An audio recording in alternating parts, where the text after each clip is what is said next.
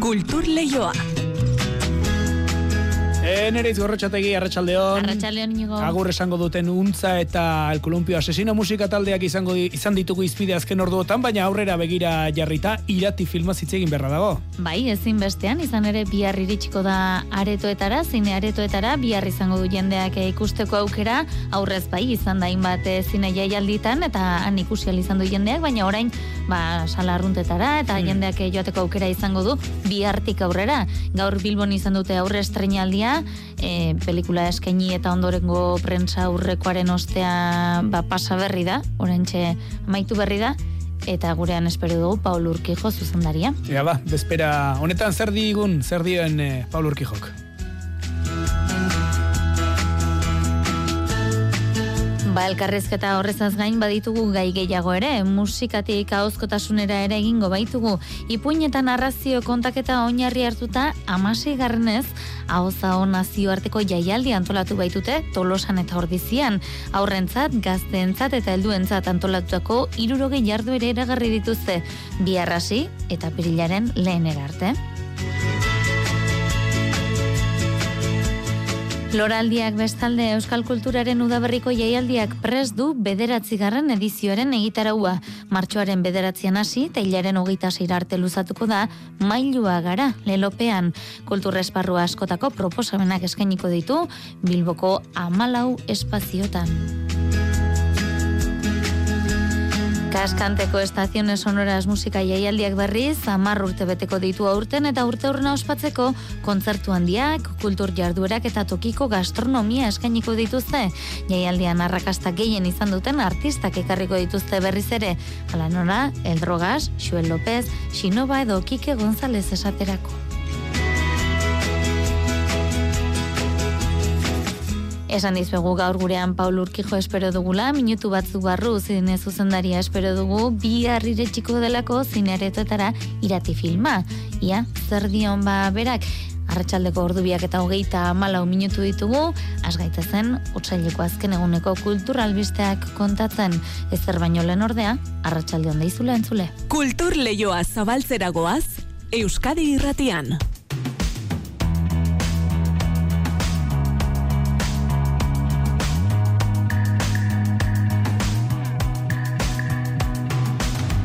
Sarreran aurreratu dizuegu untza taldeak agurra iragarri duela. 2008an sortu zen trikipop taldea Bilbon eta sekulako arrakasta lortu zuen, ba, hainbat doinurekin, baina esan bezala etenaldi mugagabe iragarri dute, eta azken kontzertu baten data ere bai, 2008 lauko otxailaren iruan azken abaliz bezala izenburupean Bilboko miribilan eskainiko dute.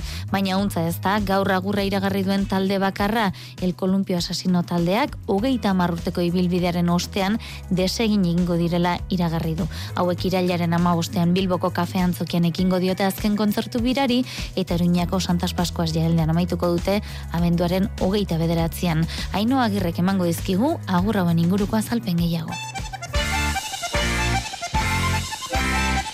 Untza musika taldea 2008an sortu zen Bilbon eta 2008 lauan taldearen amargarren urte hurrenean desegingo da Miribillako kontzertuaren ostean. 2006an aldapan gora kantak ez usteko arrakasta eman zian eta abesti horren bideoklipak marka guztiek hautsi zituen. Egun amairu milioi ikustaldi ditu YouTubeen eta taldearen agur mezua grabatzeko itziarrera itzuli dira taldekoak aldapan gora abestiaren bideoklipa grabatu zuten lekura. Josune Arakistain eta Aitor Ruizi. Grabatzera junginen ean bideoa e, seirokigo ginen ean berriro ze, ze emozio. Eta zea behitze dezu, eta garaia itan ze pentsatzen genuen, Bai. eta ze izan da. Egotzea kon esan, joder, bela pentsauko genuen, e, en, sei, sei gazte, hogei urteko sei gaztek, e, noain dela sei urte, oain egongo ginala puntu hontan, en, bideo hau grabatzen, en, bai, Bide hau inda gero. bideo hau indagero.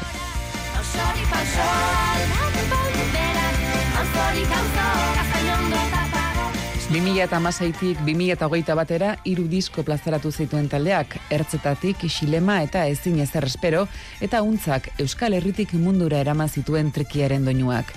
Hiru disko eta berreunda berrogeita mar kontzerturen ondotik taldearen agurra iragarri dute. Diotenez, atxeden hartzeko beharra sentitzen dute. Lana, bizitza pertsonala eta taldearen dinamika uztartzea nekeza baita e, sortzeko prozesuan oso neke mentala, la esango nuke mentala, barrura begirakoa, en, kontzertuta maneke fisiko hau da. E, Eta kontzerotan ateatzen dira gehiago bai ansiedadeak, eta ateatzen dira, bai, estenak ez sortzen duen ansiedare, bai. Bai, askotan. kilometro asko. Eta ba, gaunden pixkat eh, nekatuta, eta egia da, ba, bakoitzak ere bai, ba, bere bizitza pertsonalai, ba, eskaini nahi zion denbora, eta guntzakin, ba, egia da, ba, denbora kentzen zigula. Kilometro batzuk gehiago egin beharko dituzte oraindik iragarri dutenez, uda honetan bata bestearen jarraian emango bai dituzte kontzertuak. Azkena, esan bezala Bilbon izango da, miribilan, urrengo urteko otxaiaren iruan, eta kontzertu horretarako sarrerak martxoaren batean jarriko dituzte salgai. Eta agurra, iragarri dute baita, El Columpio Asesino taldekoek, laro geita amarreko amarkada erdialdera, iruñean jaiozten taldeak, iraia eta abendua bitarten egingo du, amarga baja izeneko azken kontzertu bira.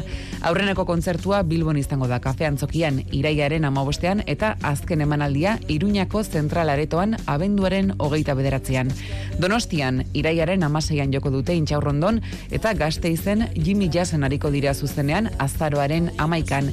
Sarrerak salgai izango dira, urrengo asteartetik aurrera, iraiaren hogeita zortzitik, oso polita eta last turren webguneetan. Te voy a hacer bailar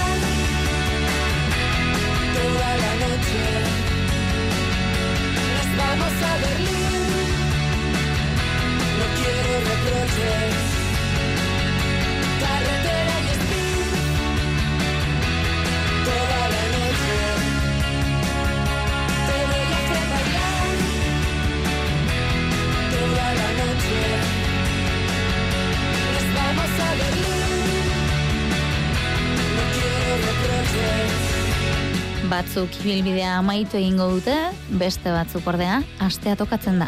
Kultur leioa Euskadi irratian.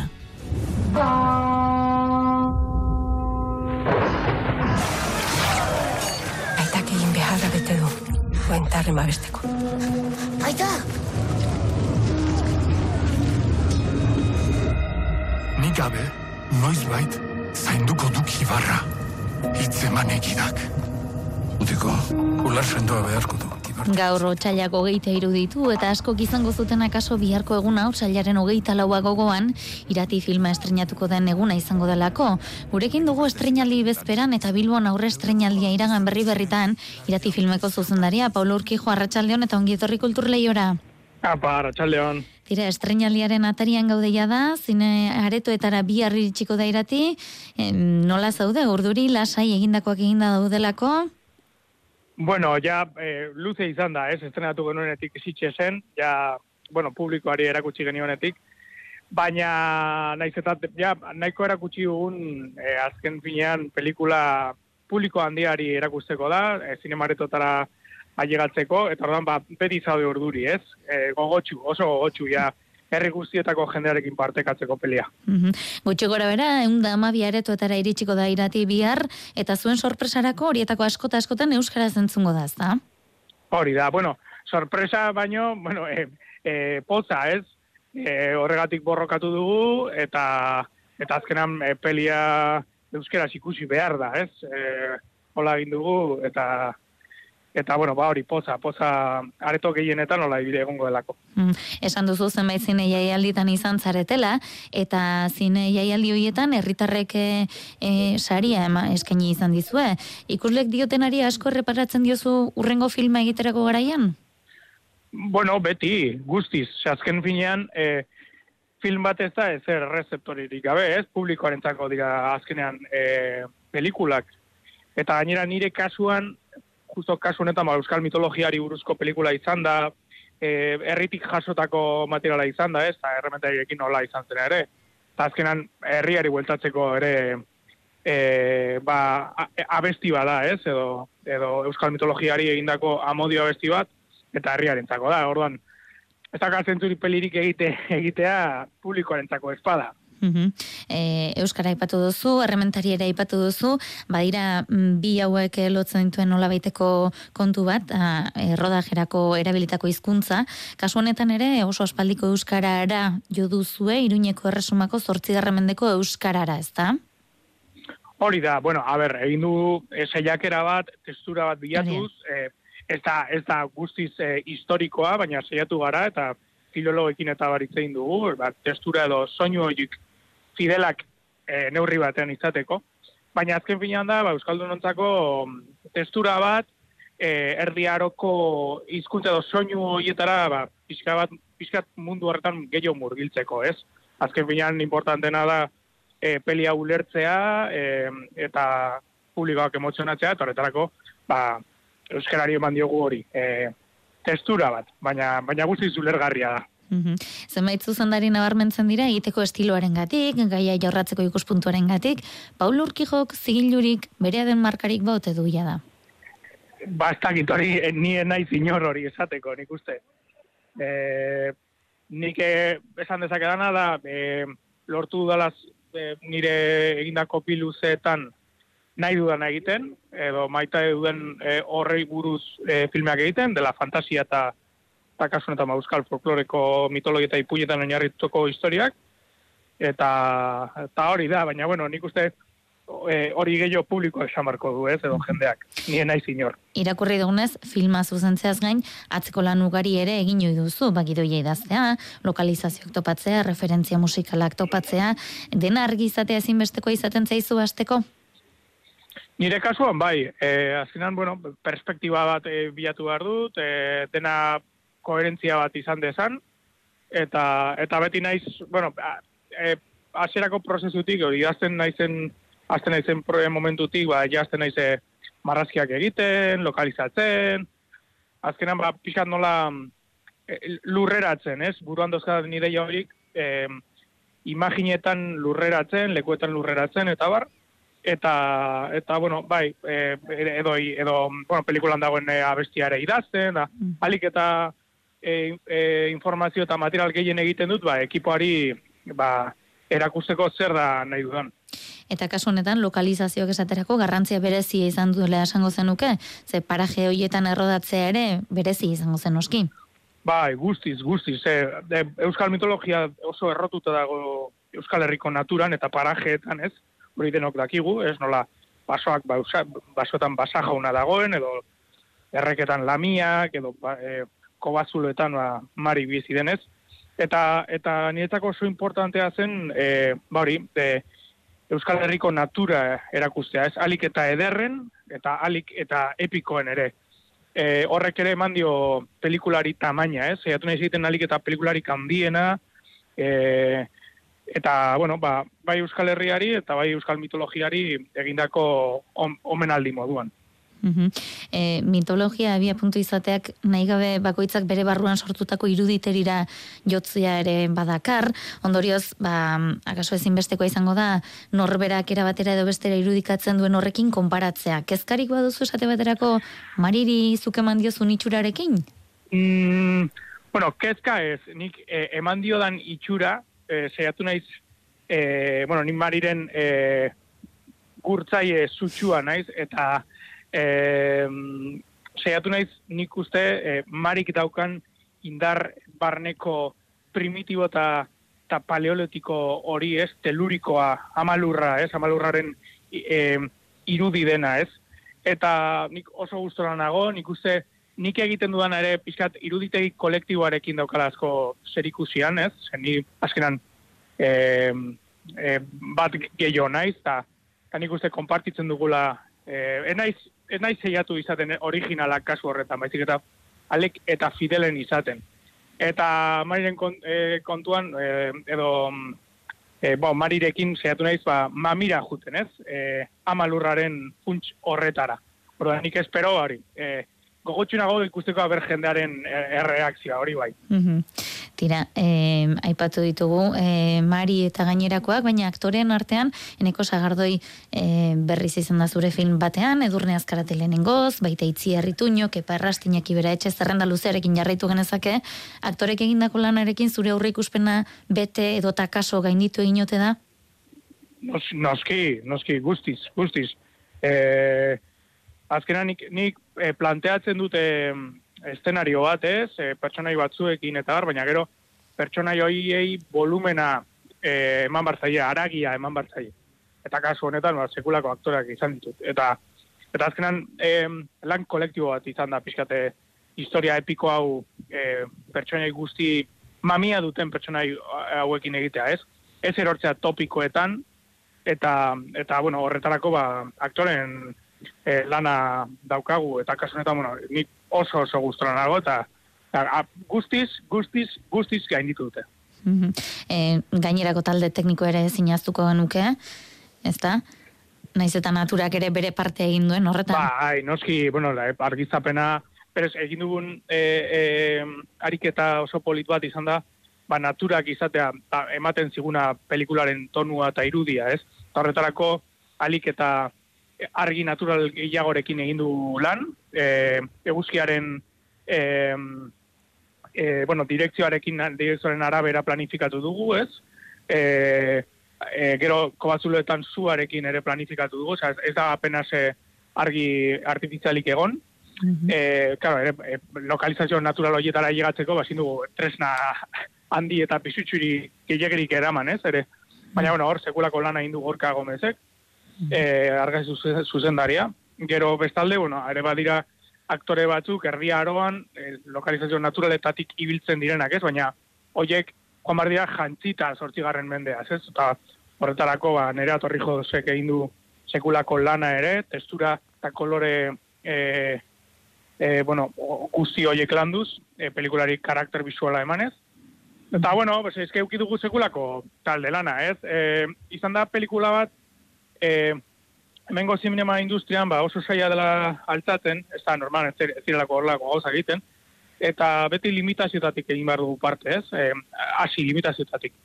Orduan, ba, ekipoak e, azala utzi du, e, bai lokalizazioetara juten, bai lanean, bai, bueno, bakoitzak bere, bere partea gehituz, eta horri esker egin e, ahal izan dugu olako pelikula haundia. Mhm.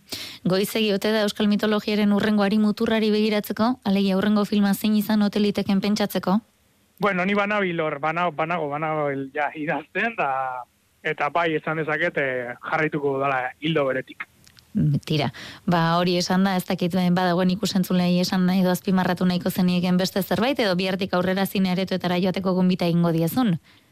Bai, noski, nik e, ikusle guztiei, eta kasu honetan Euskal Herri guztiari, e, e, gomidatu nahi dut e, pelikula pantalla handian ikustea, zinemetara, zinemetara urbiltzea, ze hau e, Euskal Herriari, Euskarari eta Euskal Kulturari indako amodio kanta bat da, handian ikustekoa, epikoa, eta eta bueno, e, azala utzi dugu eta e, egia esan telebistan ez du ez du luzituko pantalla handian bezala. Beraz, gonbidatik dute zinemara joteko. Ba, Paul Urkejo irati filmeko zuzendaria eskerrik asko estreinuaren bezperako ordu hauetan gure deiari erantzutearren ondo ondo joan dadila guztia, ea erantzun oparoa izaten duen ikusentzulen aldetik, eta hemendik aurrera ere jakizu gustura kontatuko dugula, ba, eta hemen argasta lortzen ari zaretela, eta lan berriak ere esku artean dituzuela. Zorte hon eta beste bat arte.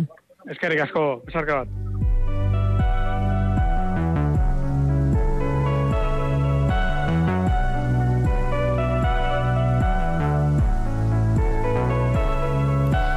Bai, puin eta narrazio kontuekin segi behar dugu, ara, hori oinarri hartuta, amasi garrenez antolatu baitute, zao, nazioarteko jaialdia tolosan eta ordizian udalen laguntzekin.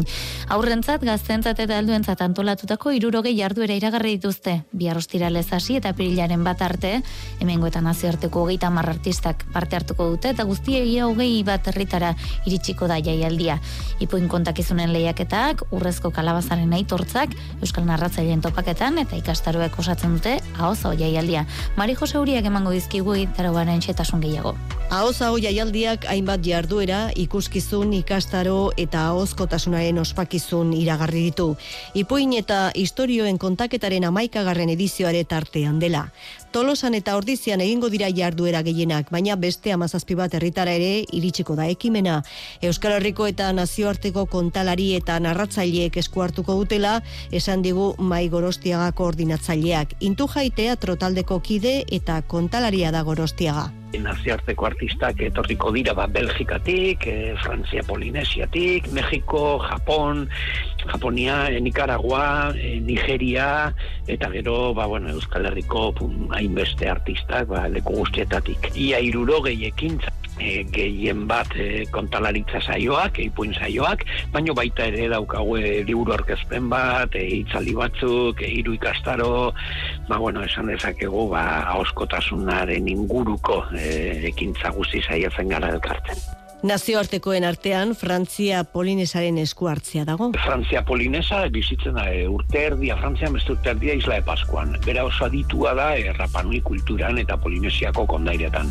Eta karriko digu hango kosmogoniak, hango ipuinak, hango kondairak. Eta Euskaldunen artean daude Ane Gebara, Jose Mari Karrere eta Iñaki Karretero. Karretero aurkeztuko du ordizian egingo den ipuin kontaketaren lehiaketa. Ba, lehiaketa horretan, ba, aurten apuntaltza daude bost pertsona. Eta bost pertsona horiek kontatuko dituzte bere historik, eta gero publiko eta epaimai profesional batek, ba, bere maitza emango ditu, eta gero handik postetik hiru geldituko dira finalerako. Eta jakina izan dugu, zenolako ezaugarri nagusi izaten duen berez narratzaileak. Narratzaile batek edo ipuin kontrolari batek behar duna da sentitzea historiak. Eta uki behar ditu krinak historia kontatzeko ginak. Hori da importantena. Azkenean guk ez gara aktoriak. Eta horrexegatik kontatu behar dugu sentitzen deguna edo gustatu zaiguna. Hau da, zuk historio bat irakurtzen dezunean, entuten dezunean, edo asmatzen dezunean, zurea egiten ez badezu, ipuin hori ezin da kontatu. Eta tolosan egingo da Euskal narratzaileen zazpigarren topaketa ahozkotasuna inondo landu duen Angel Lertxundi artistak jasoko du horizko urrezko kalabaza. Eta aurten ba, Angel Lertxundi idazlearentzako izango da, urrezko kalabaza hori, ba merezi dulako, euskotasuna oso presente egondalako bere idazketan eta bere lanean. Eta, bueno, oso eskuerte ba gaude Angel Lertxundirekin, eta regatik eman nahi diogu ba, orezko urrezko kalabaza sari hori. intujaiteatro.blogstop.com atarian dago ahoza nazioarteko jaialdiaren egitara osoa. Eta loraldiak Euskal Kulturaren udaberriko jaialdiak prest du bederatziarren edizioaren egitaraua. Martxoaren bederatzean hasi eta hilaren hogeita hasi arte luzatuko da mailua gara lelopean. Kulturresparrua askotako proposamenak eskainiko ditu Bilboko amalau espaziotan. Juan Martiarena kontatuko digu. Mailua gara, loraldiaren bederatzigarren edizioaren leloak, Gabriel Arestiren poesia bati egiten dio erreferentzia. Harri eta herri lanean jasotako poesian zioen, esanen dute hau poesia ez dela, baina nik esanen diet poesia mailu bat dela. Baloraldiak metafora hori erabilina izan du, bere asmoaren adirazpen modura. Jaialdiare mailua da eta kolpez kolpe Euskal Kulturaren Unibersoa zizelkatu nahi du sormena eta kultura adirazpenen bitarte. Zamaia Ozerin, loraldiaren komunikazio arduraduna. Gabriel Aresti dugu gure referenteetako bat aurtengo edizioan, loraldiatik oso presente ditugu beti bai sortzaileak eta bai sormena, eta nori zuzentzen gatzaio, gizarte osoari zuzentzen gatzaiola euskal kultura asko daukala egiteko gizarte hobe bat lortzeko eta eta horregatik gu ere mailua izan nahi dugu horretan.